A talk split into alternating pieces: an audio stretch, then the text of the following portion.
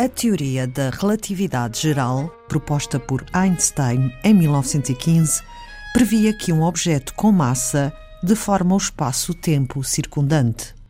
Três anos depois, o astrónomo inglês Arthur Stanley Eddington testou esta teoria com a medição do desvio da luz de estrelas na vizinhança do Sol, no eclipse solar total de 29 de maio de 1919, na Ilha do Príncipe, e na região brasileira de Sobral.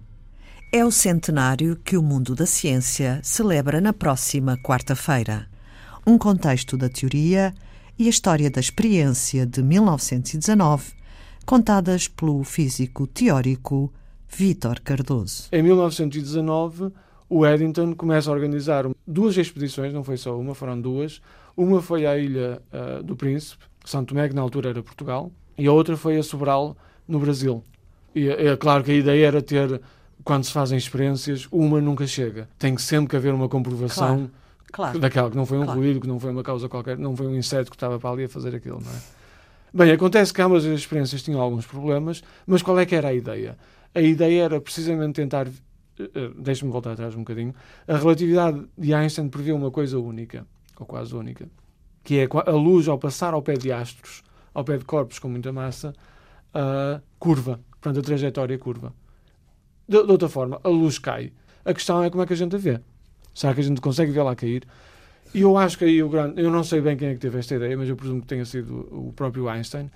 O que ele previu foi: bem, se eu conseguir observar estrelas durante o dia, isto é, estrelas cuja luz passa ao pé do Sol, então essa luz deveria ser curva e eu deveria conseguir ver quanto é que ela cai. Agora, como como caramba é que alguém observa a luz durante o dia?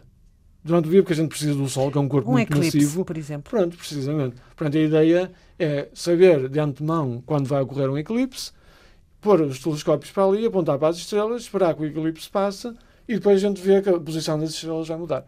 Foi isso que o Eddington fez e foi uma coisa retumbante. Há um, há um filme até bem conhecido, que até se pode ver no YouTube, sobre anúncio à sociedade, à Academia Inglesa, a Royal Society, desta descoberta. É uma coisa fantástica. If the stars on this photographic plate of the eclipse overlap with the comparison plate, Einstein is wrong and Newton's theory holds. If there is a gap between the two images, then the sun's gravitational field has shifted the star's position and we have a new theory of gravity. A gap. Einstein. I call upon Arthur Eddington.